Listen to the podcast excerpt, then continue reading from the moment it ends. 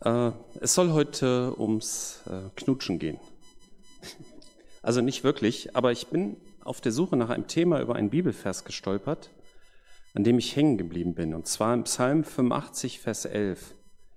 Gnade und Wahrheit sind sich begegnet, Gerechtigkeit und Friede küssen sich.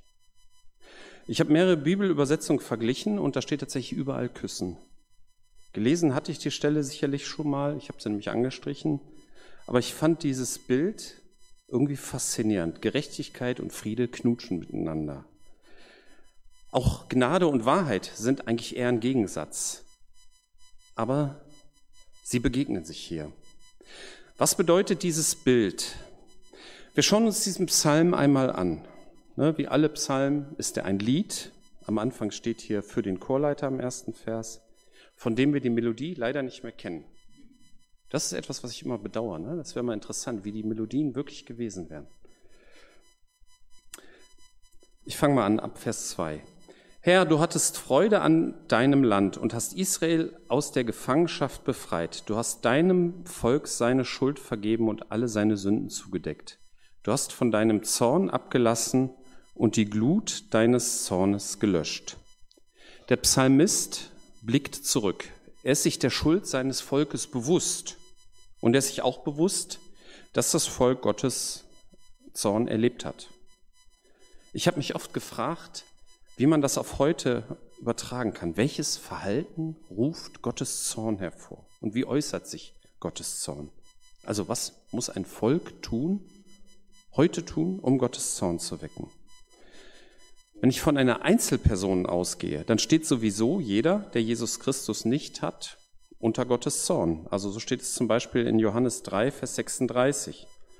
Und alle, die an den Sohn Gottes glauben, haben das ewige Leben, doch die, die dem Sohn nicht gehorchen, werden das ewige Leben nie erfahren, sondern der Zorn Gottes liegt weiterhin auf ihn. Ne, also entkommt man nur durch das Halten an Jesus Christus, dem Zorn Gottes. Der Glaube ist also der Einstieg in das ewige Leben und das Gehorchen der Weg, das ewige Leben zu erleben. Ich denke, es geht hier nicht einfach um blindes Gehorchen, sondern es ist eher so oft an Jesus ausgerichtet sein, ihn zu hören, mit ihm zu leben. Allerdings ist Gott laut Bibel nicht einfach pauschal zornig, sondern der Zorn wird durch die Ungerechtigkeiten eines Menschen, also so steht es äh, zum Beispiel im Römer 1, Vers 18, ausgelöst, welcher durch die Ferne von Jesus befeuert wird. Auch an anderen Stellen wird beschrieben, dass durch böses Verhalten Gott besonders zornig werden kann. Aber zum Glück ist auch Gott sehr geduldig. So steht es sehr schön in 2. Petrus 3, Vers 9. Es ist aber nicht so, dass der Herr seine versprochene Wiederkehr hinauszögert, wie manche meinen. Nein, er wartet, weil er Geduld mit uns hat. Er möchte nicht, dass auch nur ein Mensch verloren geht, sondern dass alle Buße tun und mit ihm umkehren. Okay, für Einzelpersonen hätten wir das geklärt. Doch wie sieht das mit einem ganzen Volk aus? Die Menschen sind doch verschieden. Es gibt solche und solche. Wir finden im Alten Testament viele Bibelstellen, wo Gott, sehr nett, danke. Wir finden im Alten ähm, Testament viele Bibelstellen, wo Gott meistens über Israel richtet. Ich glaube, das hängt damit zusammen, dass Israel im Alten Testament eine Sonderrolle hatte. Nämlich, dass Gott mit Israel aufzeigen will, dass ein gutes, gottgefälliges Leben aus eigener Kraft nicht funktioniert. Von Israel wurde damals viel verlangt, aber Gott hat auch häufig, sehr häufig mit Wundern eingegriffen. Ja, zum Beispiel die Teilung des Meeres. Aber trotz dieser großen Wunder haben sich die Israeliten später immer wieder von Gott abgewandt.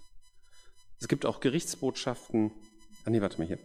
Äh, also Gott hatte über die Tora das Gesetz und auch über die Propheten Segen versprochen, aber auch Fluch für Fehlverhalten. Und das ist dann halt auch so passiert. Es gibt auch Gerichtsbotschaften für andere Völker in der Bibel, aber die kommen nicht in dem Maße vor, wie es sie für Israel gibt. Denn wie gesagt, Israel hatte zu der Zeit des Alten Testaments eine Sonderrolle.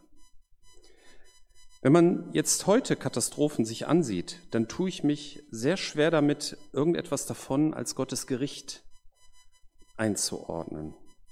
War zum Beispiel die Flutkatastrophe ein Gericht Gottes? kann ich mir persönlich nicht vorstellen. Kommt mir absurd vor, muss ich gestehen. Ist Corona ein Gericht Gottes? Ich glaube es auch nicht. Also man wirft ja den Kirchen häufig vor, dass sie keine vernünftige Antwort auf Corona hätten. Ne? Also die rationale Erklärung, die ist ja eher simpel. Die Menschheit geht einfach immer mehr Risiken ein. Immer mehr Menschen reisen um die ganze Welt, immer mehr Wildtierarten werden gegessen. Und das erhöht natürlich das Risiko für Pandemien. Das ist ja logisch. Oder wir pusten immer mehr CO2 in die Luft und das erhöht das Risiko für Unwetter und damit für Flutkatastrophen. Also das wäre mal so der ganz rationale, ganz rationale Erklärung. Aber sind wir als Christen mit so einer Erklärung zufrieden? Andererseits wollen viele Menschen in der Normalität die christliche Botschaft nicht hören. Aber wenn es Katastrophen gibt, dann wird sich manchmal beschwert, dass die Kirchen sich nicht zu äußern scheinen. Eigentlich stimmt das ja nicht. In einzelnen Gemeinden wurde sich sehr wohl zu Corona und zu anderen Katastrophen geäußert. Aber es gibt halt keine gemeinsame Pressestelle für Christen. Diese Frage nach Gottes Gericht, da hatte ich mich in der Vorbereitung, ich sag mal, so ein bisschen verrannt. Ne? Also da kann man eine ganze Predigt drüber machen, was das heißt. Also es sprengt heute den Rahmen. Ähm, deswegen möchte ich jetzt einfach weiter mal in dem Text, also zu dem Psalm zurückkehren und da weitergehen. Wir haben ja in diesem Psalm hier Wahrheit und Gerechtigkeit. Und der Psalmist scheint davon überzeugt zu sein, dass das Volk wahrhaftig schuldig und dass Gottes Zorn auch berechtigt war. Aber der Schwerpunkt schon in den ersten Versen lag gar nicht auf der Schuld, sondern auf der Vergebung. Und so geht es in diesem Psalm auch weiter. Ab Vers 5. Nun wende dich wieder zu uns, Gott unseres Heils, und vergiss deinen Zorn auf uns. Willst du uns denn für immer zürnen? Willst du deinen Zorn auch auf die künftigen Generationen ausdehnen? Willst du uns nicht lieber neues Leben schenken, damit dein Volk sich wieder an dir Freude, freuen kann? Zeige uns deine Liebe, Herr, und schenke uns dein Heil. Er bittet um neues Leben, um Gottes Liebe und sein Heil. Also dieser Psalm wirkt eigentlich schon sehr neutestamentlich. Vergebung erfahren und sich mit Gott auf den Weg machen. So ähnlich hören wir das ja auch immer beim Abendmahl, ne? in dem 1. Korinther 11. Äh, dieser Kelch ist der neue Bund zwischen Gott und euch, besiegelt durch mein Blut. Ein Bund, mit Jesus Christus kann man die Schuld hinter sich lassen und sich mit Gott neu auf den Weg machen, neues Leben erfahren durch Gottes Liebe. Das heißt natürlich nicht, dass man die Schuld irgendwie kleinredet, ignoriert, verdrängt oder auch nicht, dass man sich daran suhlt.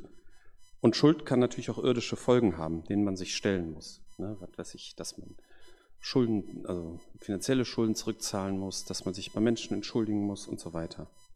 Aber die Ausrichtung auf Gott hilft einem, das im gesunden Maße hinter sich zu lassen. Der Psalmist erklärt das dann noch etwas. Ich höre aufmerksam auf das, was Gott der Herr spricht, denn er verheißt seinem Volk, denen, die ihm treu sind, Frieden. Lass nicht zu, dass sie auf ihre verkehrten Wege zurückkehren. Ganz sicher ist sein Heil bei denen, die ihm die Ehre geben. Und unser Land wird von seiner Herrlichkeit erfüllt sein. Auf Gott hören, durch Gebet und Bibellesen, durch Austausch mit anderen Christen, und auch durch die Predigt. So kann man Gott hören. Und von Gott den neuen Weg zu erwarten, zu glauben, dass man durch Jesus Christus Hilfe und Leitung bekommt, das ist letztendlich Gott die Ehre zu geben. Entschuldigung, ich habe, glaube ich, ein bisschen Schnupfen.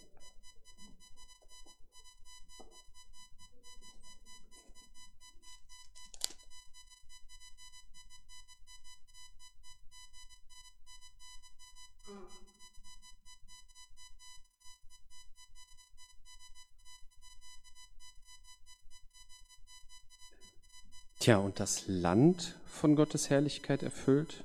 Also ich wäre schon froh, wenn man das für, für mein Leben, äh, wenn es für mein Leben gelten würde. Äh, aber das ist auch, glaube ich, etwas, was man nie selber feststellen kann, sondern was immer andere beurteilen müssen.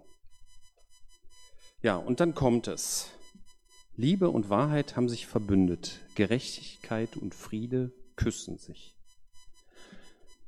Wir haben hier zwei Kontrastpaare, Liebe und Wahrheit und Gerechtigkeit und Frieden. Wir haben ja vorhin schon gehört, dass man sich trotz der unangenehmen Wahrheit der eigenen Schuld sich mit Gottes Liebe auf den Weg machen kann. Man kann alle Wahrheiten, auch die positiven und negativen, zu Gott bringen. Gott möchte uns seine Liebe zeigen und mit jedem von uns gemeinsam das Leben bewältigen. Und Gerechtigkeit und Frieden werden noch intensiver durch einen Kuss verbunden. Gerechtigkeit und Frieden scheinen ja nicht so richtig zueinander zu passen. Ne? Irgendeiner hat immer was getan. Und wenn man dann gerecht ist, kann es eigentlich nie Frieden geben. Es gibt tatsächlich heute noch Gesellschaften, äh, wo es Blutrache gibt, ne, wo alles irgendwie gerecht werden muss. Also mit äh, gerecht und nicht gerecht. Das geht hin und her und es gibt keinen Frieden. So schlimm ist es bei uns glücklicherweise nicht. Aber wir merken schon, dass Frieden und Gerechtigkeit nicht ohne Vergebung funktionieren kann.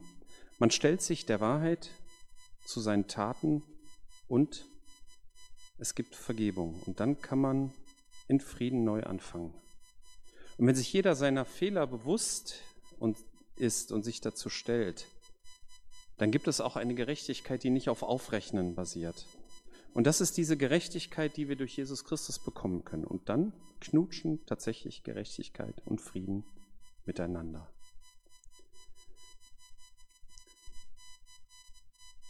Gehe weiter im Psalm. Wahrheit wird auf der Erde wachsen und Gerechtigkeit vom Himmel herabschauen. Ja, der Herr wird es uns gut gehen lassen und unser Land wird reiche Ernte tragen. Gerechtigkeit wird ihm vorangehen und für ihn den Weg bereiten. Das wird die Folge für unser Leben dann sein. Und wenn es im großen Maßstab gelebt wird, könnte es auch eine Folge für unser Land sein. Wahrheit und Gerechtigkeit, aber auch Frieden und Liebe. Der Psalmist ist hier ja sehr optimistisch. Ne? Also ich sag mal so, wenn man so ein klein bisschen böse denkt, hört sich das auch so ähnlich an und sie lebten glücklich zusammen bis ans Ende ihrer Tage. Aber versteht mich nicht falsch, ich glaube schon, dass das stimmt, was der Psalmist hier sagt. Wir müssen uns nur fragen, woran liegt es, wenn wir das nicht erleben? Wenn also zum Beispiel nicht die Wahrheit hier auf Erden oder zumindest in unserem Leben wächst oder woran es liegt, wenn es uns nicht gut geht. Ne? Steht ja auch drin, es wird euch gut gehen. Wird es uns gut gehen lassen. Es geht hier nicht um materiellen Wohlstand oder um gesundheitliche Unversehrtheit, sondern es geht um ein Leben in Frieden mit Gott und auch ein Frieden mit sich selbst, dass man nicht von Unzufriedenheit zerfressen wird. Gott möchte segnen, da bin ich ganz sicher. Aber es gehört zur Wahrhaftigkeit auch dazu, zu prüfen, wie, wie ist unser Zustand? In welchem Umfang prägt Gnade, Wahrheit, Frieden und Gerechtigkeit unser Leben? Ich fasse zusammen. Gnade und Wahrheit sind sich begegnet, Gerechtigkeit und Friede küssen sich. Ein sehr ungewöhnliches Bild. Der Psalmist war sich seiner Schuld und der Schuld des Volkes bewusst und hat nichts verdrängt oder kleingeredet. Aber sein Schwerpunkt lag von Anfang an auf dem Blick nach vorne, durch Vergebung und neues Heil durch Gott. Und dabei geht es darum, mit Gott auf dem Weg zu sein, so wie es im Abendmahlstext mit dem neuen Bund auch beschrieben ist. In Jesus Christus können Frieden, Gerechtigkeit, Gnade und Wahrheit miteinander verbunden werden. Und wir wollen auch durchaus realistisch und wahrhaftig auf uns selbst blicken, aber trotzdem auf Gottes Segen hoffen weil der ist größer als alles und Gott möchte segnen. Amen.